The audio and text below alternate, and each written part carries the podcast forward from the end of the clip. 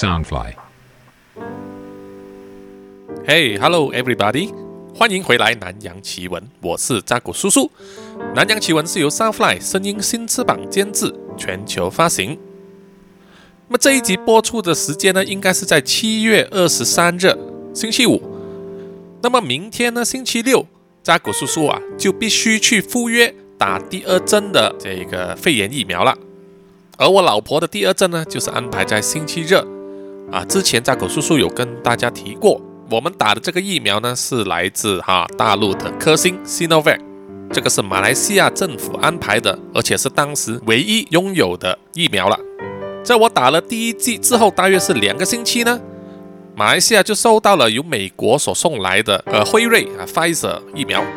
那么我有一些旧同学和朋友呢，就获得注射这个辉瑞呀，所以扎古叔叔呢和辉瑞疫苗真的是擦身而过，真是非常的可惜啊。那么之前注射了第一针之后呢，啊，扎古叔叔是完全没有任何副作用，完全没有感觉啊，不会头痛，不会累，也不会说什么肩膀酸痛啦。那么网络上就有一些人呐，说他们注射了疫苗之后，他的手臂可以细腹刀叉啊、铁器之类，好像变成了万磁王哦，这个实在是有点夸张。扎古叔叔个人想法是觉得说，你们很久没洗澡了吧？哈，身体黏黏的。哎，无论如何呢，扎古叔叔在明天注射了第二剂的这个科兴疫苗之后，如果有什么不良反应，那么会再跟各位听众分享一下。好的，本集呢内容会比较轻松哦，因为过去很多集呢内容都是关于杀人啊、犯罪啊，然后就是鬼故事，好像每一集都有人死啊。呃，有一些听众呢也反映说啊，他们喜欢这种口味。啊，Anyway，本集的内容会稍微轻松一点啊，但是，诶，不过还是会有人死的啦哈。OK，我们马上进入主题。这一集呢，主要是关于在印度的一些奇闻共赏啊。那么，印度有很多东西都很出名哦。除了之前扎古叔叔曾经说过哈，呃，印度对女性来说并不是一个很安全的地方。有几位女听众呢，在 IG 上和我聊天说啊，他们希望在疫情过后呢，去印度走一走。看看那边的风土人情啊，扎古叔叔呢就一定是力劝他们千万不要去啦，实在是太危险了那边。先不说那边有大量的饥渴男人呐，可能随时随地呢会向身边的女性伸出狼爪之外，还有就是你必须要有铁一般的胃啊，可以承受各种各样的呃病菌，不然的话你在那边的饮食呢，就是吃一顿拉三顿也说不定啊。如果各位不是像小粉红那样呢啊，吃地沟油长大的话呢，千万不要轻易尝试，而且还必须确保自己呢有注射过所有的疾病的疫苗啊。印度当然还有另外一个特色，就是他们的宗教文化对神的信仰非常的源远流长啊，历史悠久。在印度呢，他们相信啊，他们的神只有三亿三千万个那么多哦，不像大陆那样哦，他们只有一位神。就是习翠翠了。在印度呢，除了这三亿三千万的神之外呀，还有很多神呢是现代产生的或者是出现的，而受人敬仰膜拜。在印度的这一个 Rajasthan 邦呢，这个邦呢是非常靠近巴基斯坦的边界，在 Rajasthan 邦，然后里面的一个县叫做 b i g a n a b i g a n a 里面又有一个城镇叫做 Dashno，它有一个非常有名的庙。外号呢叫做老鼠庙，这座庙所拜的神呢叫做卡尼玛达。卡尼玛达呢是一位出生于公元一三八七年的一位女战士。他虽然出身是皇族啊，可是却过着苦行僧的生活，将他的一切呢奉献给他所信奉的宗教，所以啊非常受到人民的尊敬。传说呢，他活到一百五十一岁，然后某一天呢。在家里面突然消失了，啊，人们都认为啊，他已经升格成为神仙，所以啊，就在他的住家那边附近啊，建起了庙啊，来膜拜他，供奉他。那么这座庙为什么会和老鼠扯上关系呢？根据传说啊，卡利玛达有一个儿子啊，叫做 Lexman 啊，是他最疼的儿子。某一天呢，Lexman 啊，因为口渴，就去了湖泊那边喝水。可是呢，却不小心坠入湖里面，淹死了。卡利玛达非常的伤心啊，于是他就直接去找死神亚玛。要求死神亚玛呢可以让他的儿子 Lexman 复活。一开始呢，死神亚马是拒绝了他的要求啊，说这个是天意啊，不可以改变。可是呢，卡瑞玛达锲而不舍的去要求他啊，请求他。最后呢，死神亚马也是为他感动了，于是就做出了一个折中的方法。死神亚马呢就跟卡瑞玛达说：“好吧，我不能让你的儿子直接复活，但是呢，我可以把你的儿子 Lexman 变成一只老鼠，让他陪在你的身边。而且我答应你呢，以后你的后代子孙呢，只要是男的。”啊，生生世世死后都可以化身成老鼠，所以呢，这一座卡里马达庙宇啊，它里面呢有非常非常多的老鼠啊，估计大约有两万五千只。当地人呢称呼这个老鼠呢为卡巴斯，是一种啊非常受到尊敬的神圣的存在。前来膜拜的信徒呢，不但不可以去打或者去赶这些老鼠啊，还会倒牛奶来喂养这些老鼠。而在当地呢，如果你吃的东西被这些老鼠啊吃过一口，认为啊这个是非常给你面子啊，是一种至高无上的光荣，所以当地人呢是不怕老鼠啊来抢他的东西吃的。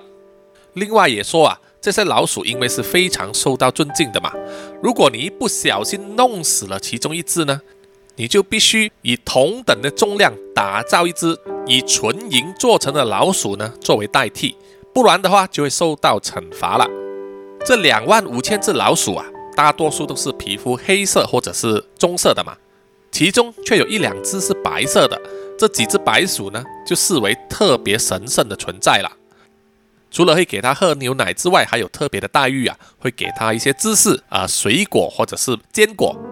在庙宇里面膜拜的信徒啊，如果有幸见到那只白鼠呢，他说啊，他们认为啊，那一天搞不好会中大奖啊。好，我们来说说第二间庙。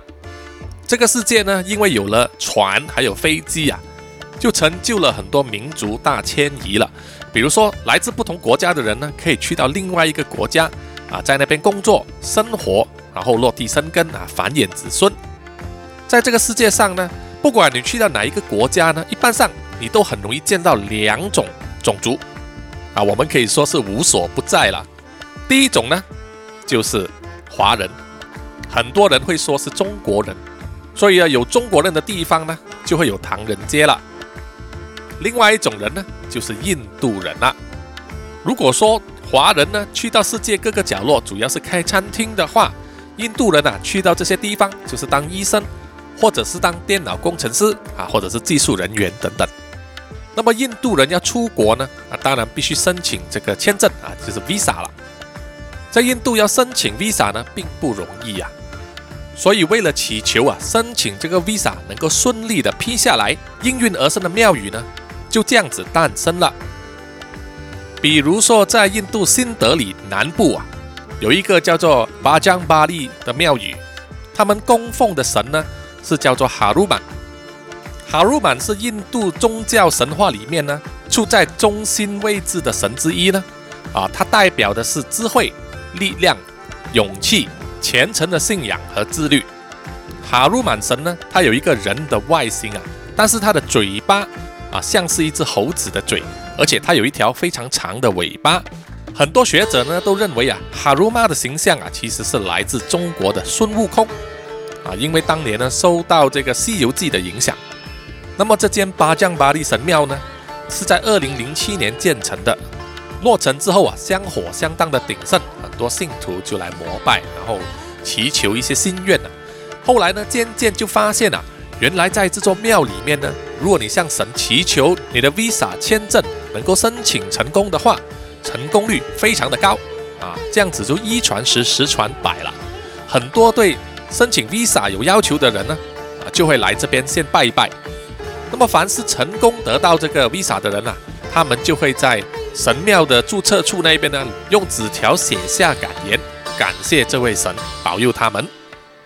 那么，除了在新德里的巴江巴利庙宇之外啊，还有另外一家更为神奇的庙宇，就是位于印度的中部海德拉巴邦啊。这个海德拉巴是印度的第四大城市，在这个邦里面的奥斯曼沙嘎湖呢，啊，旁边有一座庙，叫做七库巴拉基神庙，它的外号直接叫做 Visa 巴拉基 Temple 啊，就是直接跟你讲，它是可以帮你祈求 Visa 签证的。这座庙所供奉的神呢，叫做 Lord 巴拉基，或者以另外一个名称呢，叫做 Venkateswara。这位神呢，他全身皮肤是深黑色的，双眼紧闭。据说呢，由他双眼所发出来的亮光啊，并非常人可以忍受，所以呢，大部分时间呢，这位神的双眼都是闭上。而这位神呢，所掌管的就是行动了，就是很实际的行动派。凡是祈求活动顺利的人呢，都会来祈求这位神明保佑他们。而这位神呢，也非常讨厌一切罪恶的东西啊，所以他有一个外号叫做灭罪之神。这座庙呢，在公元十四世纪啊就已经建成了，历史非常悠久啊。而为什么会和这个 Visa 扯上关系呢？据说在一九八零年的时候，有一批想要去美国攻读呃软件工程师的学生呢，在他们出发之前啊，必须去申请这个美国的 Visa。那么这一班学生呢，就来到这座庙啊，诚心的祈求，结果他们如愿以偿了。这件事啊传回他们的学校之后呢，学校里面的同学也一起去拜拜了。那么这个传言呢也传给他的家人、朋友，其他学校啊就越传越广了。现在这座庙呢，每个星期有超过七万五千人啊，这个信徒呢来这里膜拜。一般上呢，在星期六和星期日啊是最多人的。那么凡是来到这座寺庙里面拜拜的信徒呢，啊，必须完成一系列的祈求仪式。那么不知道从什么时候开始呢？来拜拜的信徒啊，都会带着一台玩具飞机来到这座寺庙一起祈求，然后呢，就要走进去这个寺庙的内堂里面呢，绕着一个摆满了飞机模型还有弯刀的一个内堂啊，绕行十一圈。绕行完之后，就开始诚心的向这个神灵啊许下他们的心愿了。许完之后，他们必须走出去外堂。再绕行一百零八圈，啊，这样子就完成了他们的祈祷仪式。所以啊，当这些信徒在这个内堂里面绕行的时候啊，大家都可以看到内堂里面放满了这些飞机模型啊，有很多呢都是那些航空公司他们特地做的塑小飞机模型，琳琅满目，五光十色啊，非常的有特色。除了飞机的模型以外的，也有马的啊、大象的啊、啊汽车的模型等等啊。所以呢，在寺庙周围啊，也建立了一个上月圈呢，很多小贩呢都在那边贩卖这些模型啊，让信徒可以买了进去拜拜。据说很多信徒呢都能够如愿以偿啊，他们出了国在那边啊深造、打工啊，甚至在那边成家立业啊，也就不回来印度了。怎么说，在外国啊赚的钱呢，也比在印度本土赚得多。在外国的这些学生呢，就会把他们赚到的钱呢寄回来印度本土。来奉养他的父母啊，给他们建更好的房子，这样子。那么现在呢，因为中美关系非常紧张啊，所以很多中国学生呢都没有办法拿到美国的签证啊，去那边上大学。那么这些中国学生呢，可以考虑一下去印度，来到这几座寺庙里面呢啊拜拜一下。呃，不过也可能很难了哈，因为中国和印度呢在边界那边啊曾经闹得非常不愉快。现在这个局势啊还不乐观啊，所以你跟中国学生说叫他们去印度那边拜神呢啊，我觉得他们啊真是打死也不愿意的。好，下一座庙呢是在印度的中间偏西，叫做乌江的这个城市。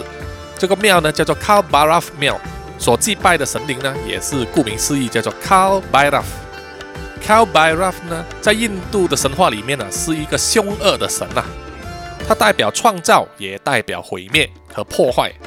它会保护他的信徒呢，免于受到贪欲、色欲以及愤怒的影响。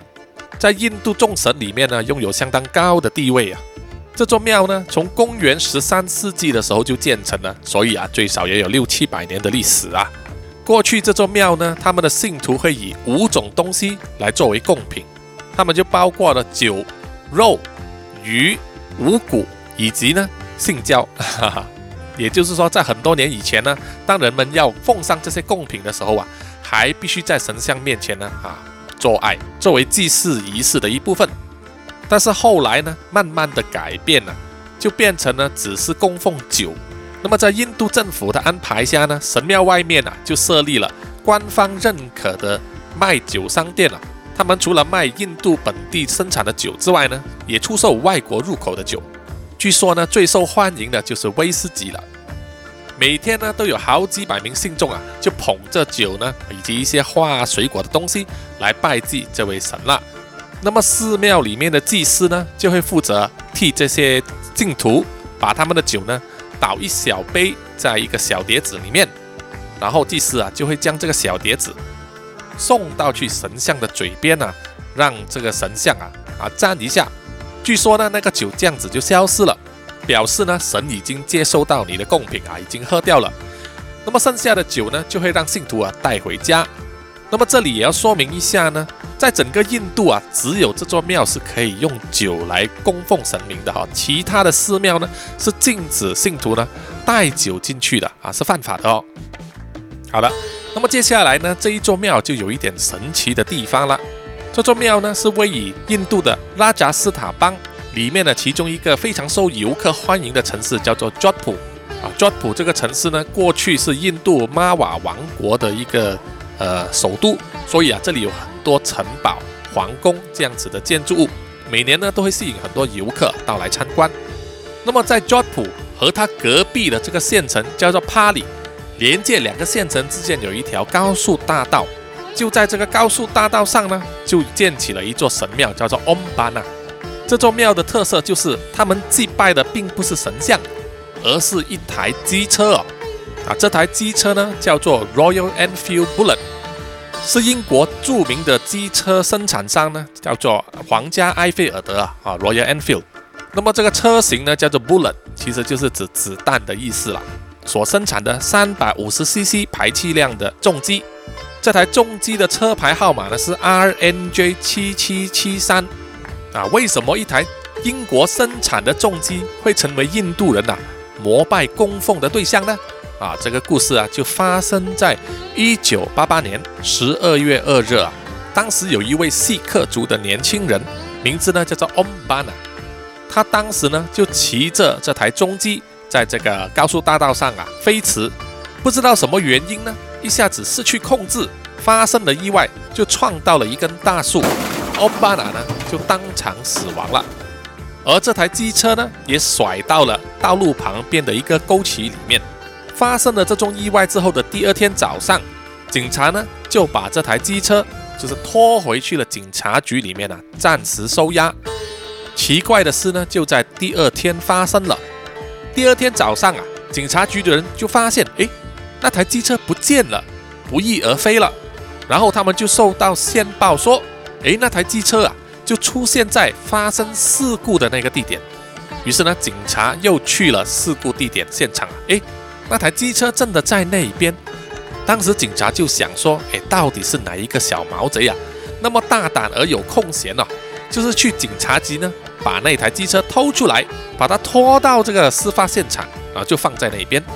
于是警察呢，又把机车拖回去警察局里面，放在仓库里面。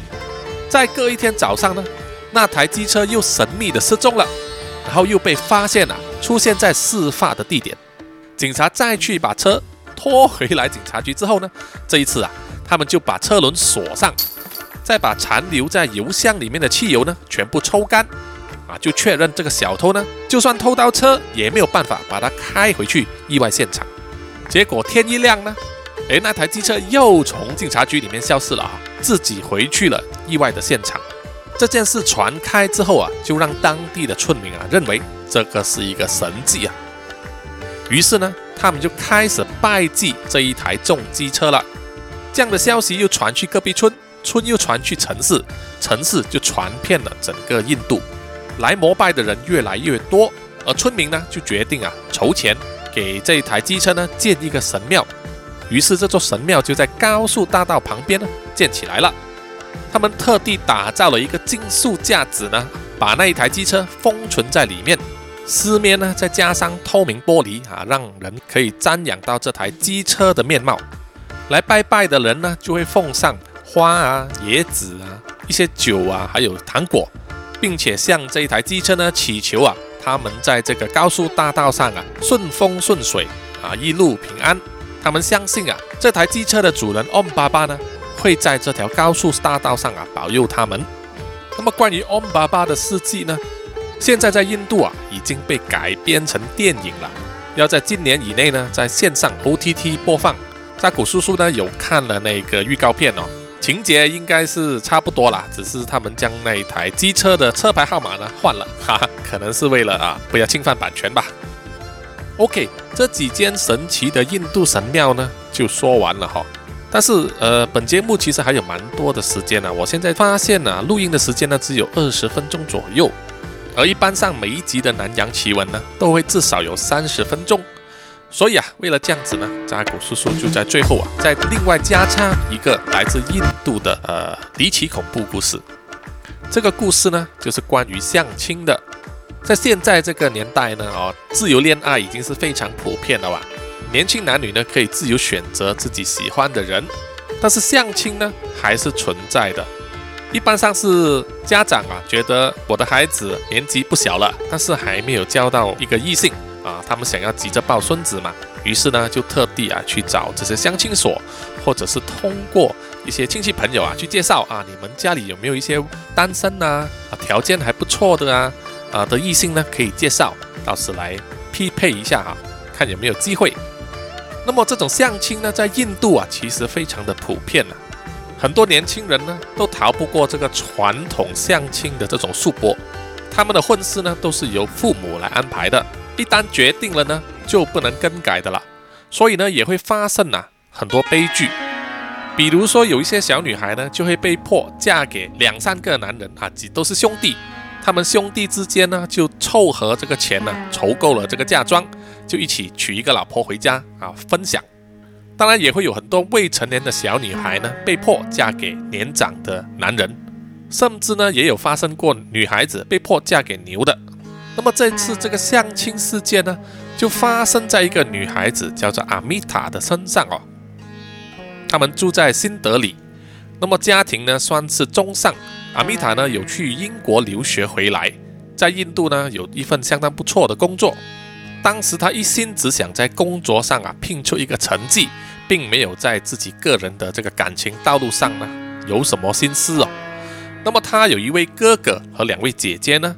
都是通过相亲的方式呢结婚了，而阿米塔的爸妈呢，也可以说是比较民主一点啊，开明一点。他们就表明说，他们会以为了孩子好呢作为出发点啊，去帮他们找最适合的配偶啊，基于各种条件的考虑，他们的背景啊、学业啊、工作啊、啊相貌上啊，挑明了对象之后呢，但是最后的决定权啊，他们还是尊重自己的孩子的想法，也就是说。相亲之后，如果自己的孩子不愿意结婚呢？啊，他们也不会强迫的。那么过去阿米塔的哥哥姐姐呢？他们结了婚之后，看起来也没有什么大问题呀，也对自己就是父母所选的配偶呢，觉得相当的满意。所以阿米塔呢，啊，也没有多想，只是没有想到有一天呢，突然间，他的妈妈就来找阿米塔说：“哎，我有一个好消息告诉你，就是我帮你找到了一个老公了。”阿米达当时呢是有一点错愕的，他想都没想过，忽然间有一天呢，母亲就会跟他要讨论他的婚嫁之事啊。而阿米达的父亲呢，看起来也是笑盈盈的，非常的开心呐，好像是找到了一个一百分的女婿啊。阿米达就问了，呃，那么这个对象是谁呢？我认识的吗？我见过的吗？他母亲啊就解释说，呃，认识，但是你没有见过啊。这个孩子呢是拉茶叔叔。和昌达阿姨的孩子阿米达呢？啊，就点点头了。他知道昌达阿姨呢是他妈妈的好朋友啊，好闺蜜。阿米达在比较小的时候呢，曾经见过啊，他们两夫妻，感觉上呢啊是平易近人的人。而最近这些日子呢，他的母亲常常和昌达阿姨啊通电话，原来啊就是在聊自己的婚事。阿米达的母亲就说了。Chandra 阿姨呢，她有一个孩子啊，跟你差不多年纪啊。我们觉得他各方面的条件都不错，长得很英俊啊，又帅又聪明，他们的家庭背景啊也很不错。我和你爸爸呢都相信他们的孩子啊会是你最好的伴侣。阿米达呢当时还是有一点没有办法消化这个大量的资讯，思想有点混乱啊，只是问了这个男孩子叫什么名字。他的母亲就回答说，这个男孩呀叫做马杜。那么接下来的整个晚上呢，阿米达的母亲啊就一直跟他说这个男孩呀有多好有多棒，说他已经是二十六岁了。在美国的 MIT 呀，麻省理工大学呢，工程师硕士毕业。这个男孩很喜欢旅游和拍照。那么阿米达尽量的回想啊，好像小时候啊，他们还是小丫头的时候，曾经见过这个妈祖啊。没有想到呢，有一天呢，他们会被凑成一对。在母亲的游说下呢，啊，阿米塔自己也慢慢开始相信啊，这个就是他命中注定的男人了。但是阿米塔呢，还是有一点保留啊。他要求说啊，我们希望能够见一个面。于是呢，他的母亲啊就安排了一个 Skype 的远程视像会议啊。啊，在那一个年代呢，Zoom 还没有出来之前呢，大家都是用 Skype 的。阿米塔第一次在这个电脑荧幕上看到马杜呢，哎，这个小家伙真的还长得蛮帅的哈，笑容呢有一点腼腆呢。在这场视像会议里面呢，大部分的时间呢都是阿米塔的妈妈和 Chandra 阿姨呢之间的对话。而马杜呢，有问了阿米塔几个问题。阿米塔本身呢，不知道为什么当时啊，就是石头打结啊，说不出话，都由他自己的母亲代答了。不知道是不是紧张的缘故呢？阿米塔自己呀，想要问的问题也没有问出口。视像会议结束之后啊，他的父母又在问阿米塔：“怎么样？你觉得这个小家伙是不是不错呢？”阿米塔呢，当时羞红了脸啊，心中啊还是觉得认可的。但是啊，他又想保留一点矜持，就跟父母说：“那我觉得是不错啦，但是我不想因为一个会议呢，就这样子决定我的一生。我希望啊，能够有更多交流的这个机会。”哦，没有问题。接下来呢，阿米塔的父母，又安排了两个人呢，啊，做了几次的约会。啊，虽然叫约会呢，其实就是远端的视像会议啊。镜头里面看到的就是阿米塔和马杜两个人。但是其实呢，双方的父母都坐在他们旁边监视着，哦，监督着整个过程。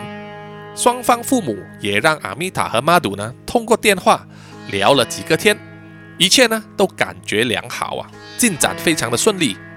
电话里面的马杜呢谈吐相当的幽默啊，有礼貌。但是如果聊到两个人的终身大事呢，啊，他就比较严肃了。这一点呢，阿米塔也是相当的喜欢的。在一次的远端视像会议里面呢，马杜和阿米塔说：“虽然这个是父母安排的，但是我希望这个决定啊是来自你的决定。我希望是你亲口同意这桩婚事啊，这桩婚事才能成行。”阿米塔呢就含羞答答的回答说：“是的，我同意。”那么马杜啊语气也是很开心的，就说：“你同意了，那么我也同意了。”于是呢，两个人的亲事就这样敲定了。但是透过这个电脑荧幕呢，两个人都觉得说啊，我们好像开始喜欢上了对方，开始谈起恋爱了。他们心里都相信啊，对方就是自己命中的另一半，他们的未来呢，应该是非常美好的。而那一次的四项会议呢，就是阿米达最后一次看到妈祖的身影了。接下来呀，双方父母都说啊，你们在结婚之前呢，啊，其实不应该。这样子频密的交流的哈，这个有违传统。在印度古时的传统呢，相亲好的一对啊，他们在结婚之前呢，都是不可以见面的哈。所以呢，双方父母就说，你们呢可以通过写信或者是写电子邮件啊，互相的保持联络。阿米塔和马杜了啊，也没有意见。于是接下来的日子呢，阿米塔和马杜啊，都是透过电子邮件来沟通的。收到马杜的邮件呢，阿米达就觉得有一点奇怪了，因为马杜的用词呢，啊，非常的公式化，有一点咬文嚼字啊，但是字里行间呢，还是表达出浓浓的爱意和关怀。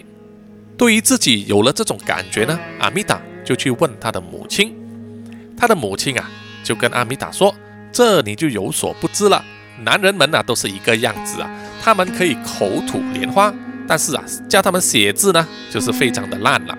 你的爸爸从来没有给我写过一封啊像样的情信，所以啊，你不用担心，到你和妈祖正式成亲的时候啊，我觉得这一切都不是问题了。阿米塔当时啊也不以为意啊，他认为呢，他们两个人相识还是在很短的时间，所以在文字上的沟通不足啊是很正常的吧。那么接下来呢，就是紧锣密鼓的婚礼安排了。在举行婚礼的一个星期之前呢餐馆阿姨就来到他们家啊，来帮忙筹备婚礼。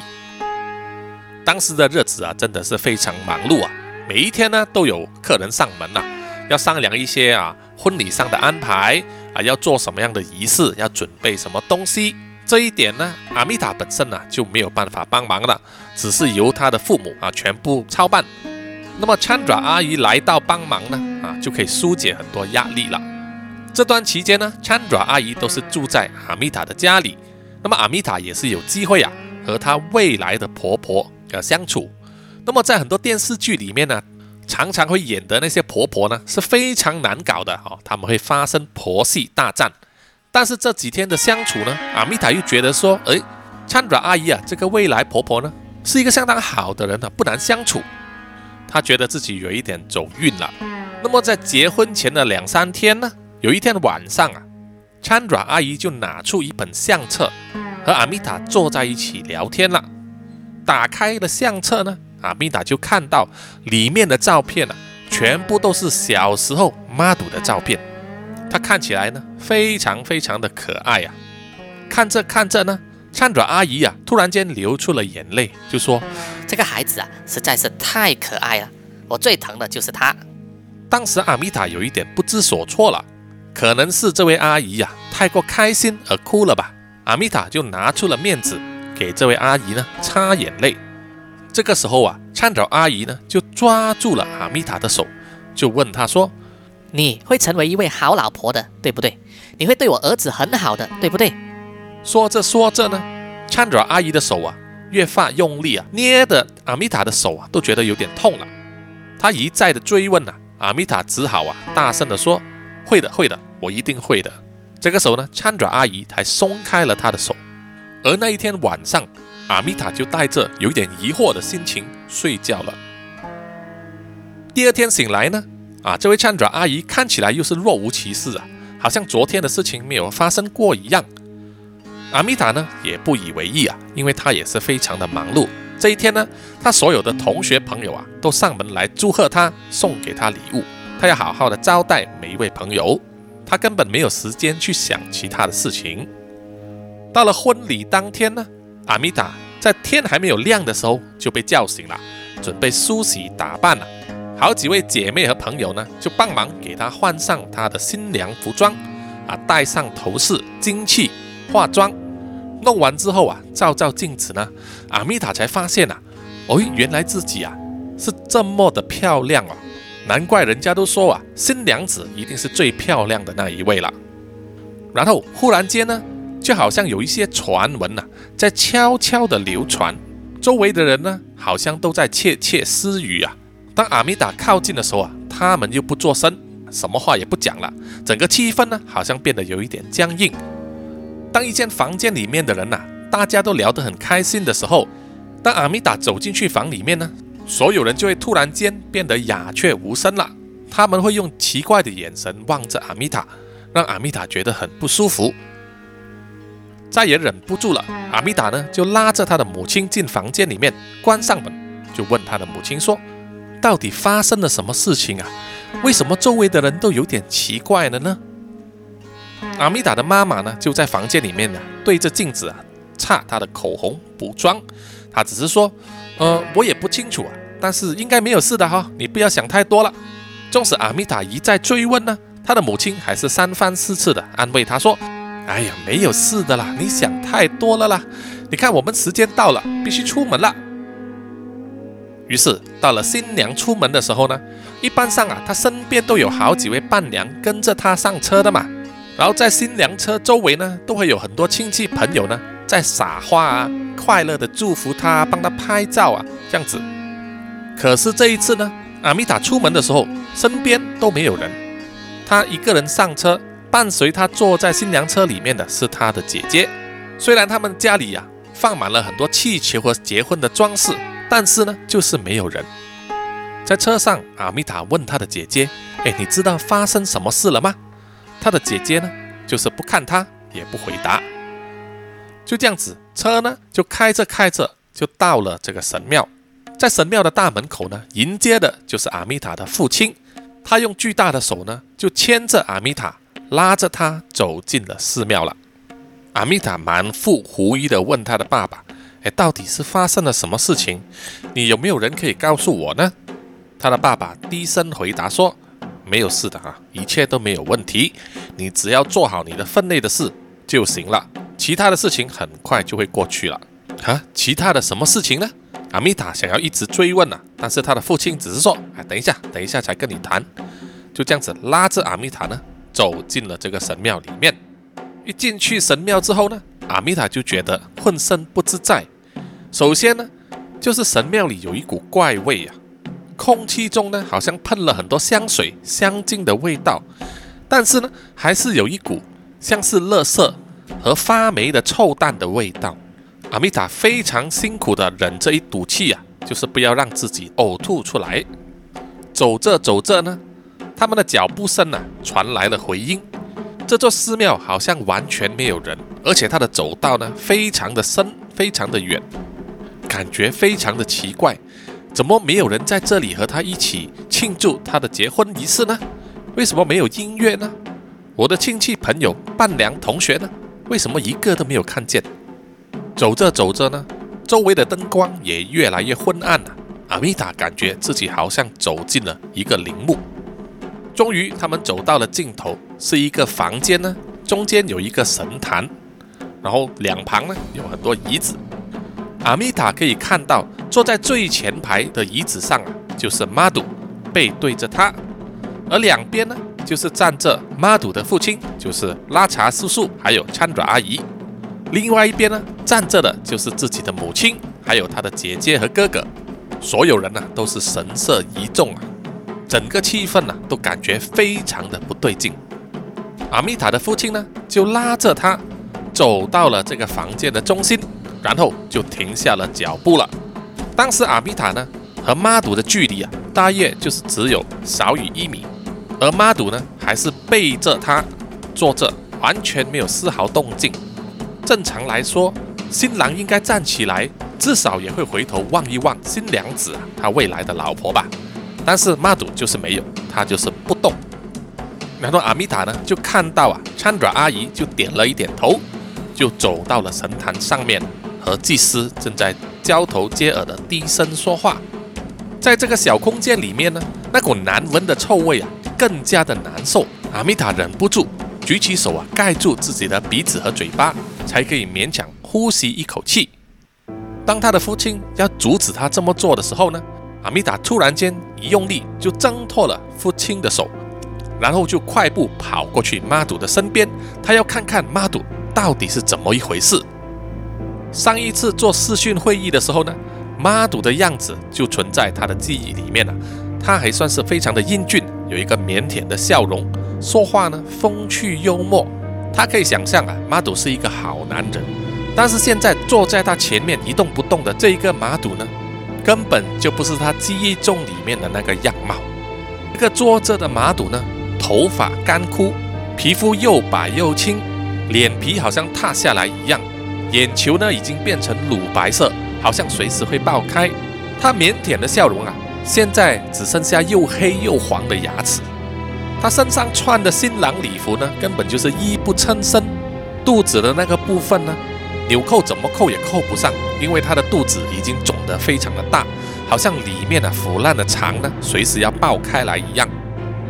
看到妈祖这副惨况啊，阿米达都忍不住退后了几步啊，发出恐慌的叫声，然后他又惊恐地望着自己的父母，眼神就像在问：“你要我嫁给这个东西？”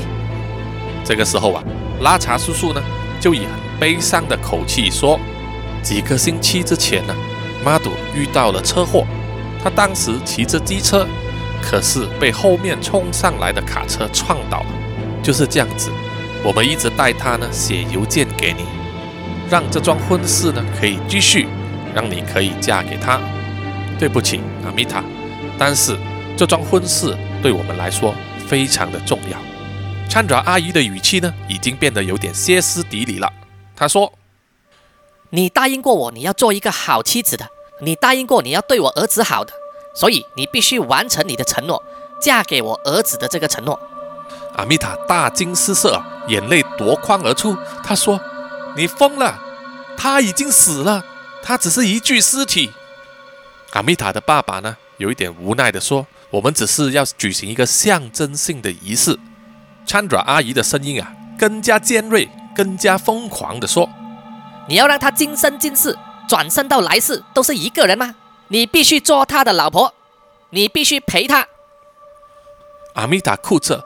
握着他父亲的手，哀求道：“你怎么可以答应这种事情？”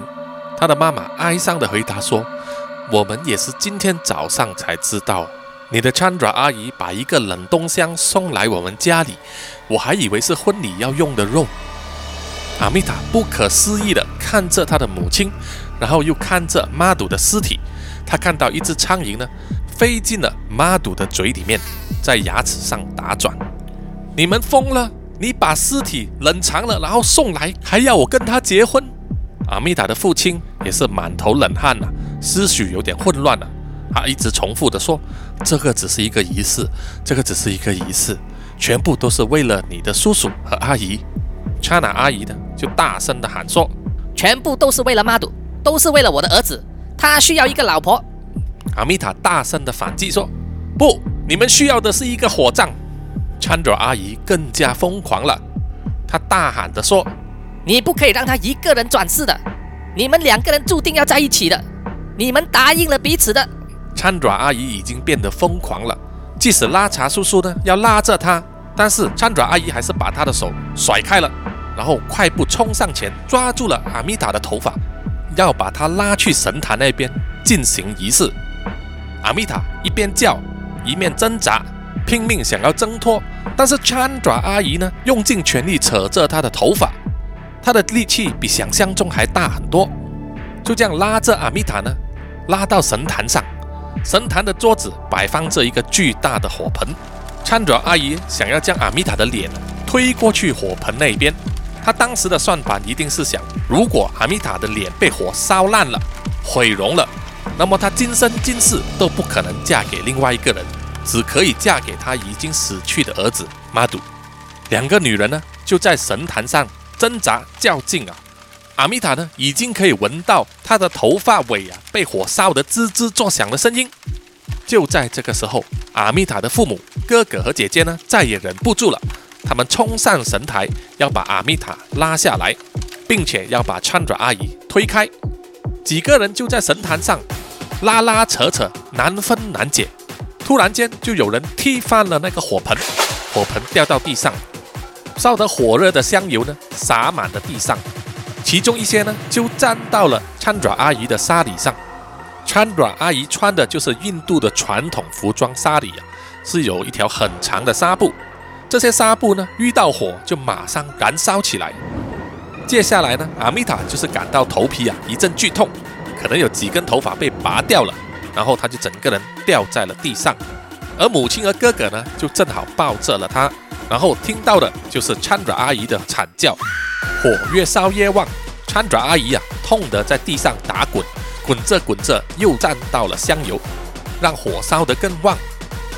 即使拉茶叔叔脱下他的外套要扑火呢，也扑灭不了。全身已经变成火人的 Chandra 阿姨呢，一面惨叫，一面挥着手。要抓身边的东西，每个人呢都非常害怕，怕被他抓到了就会一起被火烧上了。阿米塔的父母和他的家人就拉着他快速的往出口逃去。阿米塔亲眼看着 Chandra 阿姨呢抱着妈祖的尸体，然后两个人呢就化成了火炬。当阿米塔一家人好不容易逃出了神庙外面的时候啊，他们看到身后的庙宇呢。已经冒起浓浓黑烟，大火一发不可收拾。他们就这样子眼睁睁的看着大火吞噬了整个庙宇。即使消防车来到救火，但是那个火势呢，还是烧了很久，一直烧到整座庙宇倒下，变成残屋败瓦为止。每一次回想起这段恐怖的经历啊，阿米达还是安慰自己说参爪阿姨呢是太爱自己的儿子了，她不希望儿子一个人在地府里面呢等候转世。她可以了解一个母亲刚刚失去了儿子的那种悲痛心情啊。阿米达心里想啊，或许可能呢，妈祖现在在九泉之下呢，并不孤单呢，因为他的母亲就在下面陪着他。好了，本期的南洋奇闻节目呢，就到此为止。谢谢各位听众的收听，喜欢的呢，欢迎到 Apple Podcast、Mixer Box、Spotify 等等的地方呢，给我点赞留言。谢谢各位听众的收听，也欢迎各位呢追踪扎古叔叔的 IG、Facebook 专业、MiV 专业、YouTube，还有我们的官网哦。那么也欢迎各位呢，根据这个 Podcast 上面的简介呢，去 Sound On 的官网里面买咖啡打赏扎古叔叔，作为支持的一部分哦。谢谢各位。我们下一集再见，拜拜。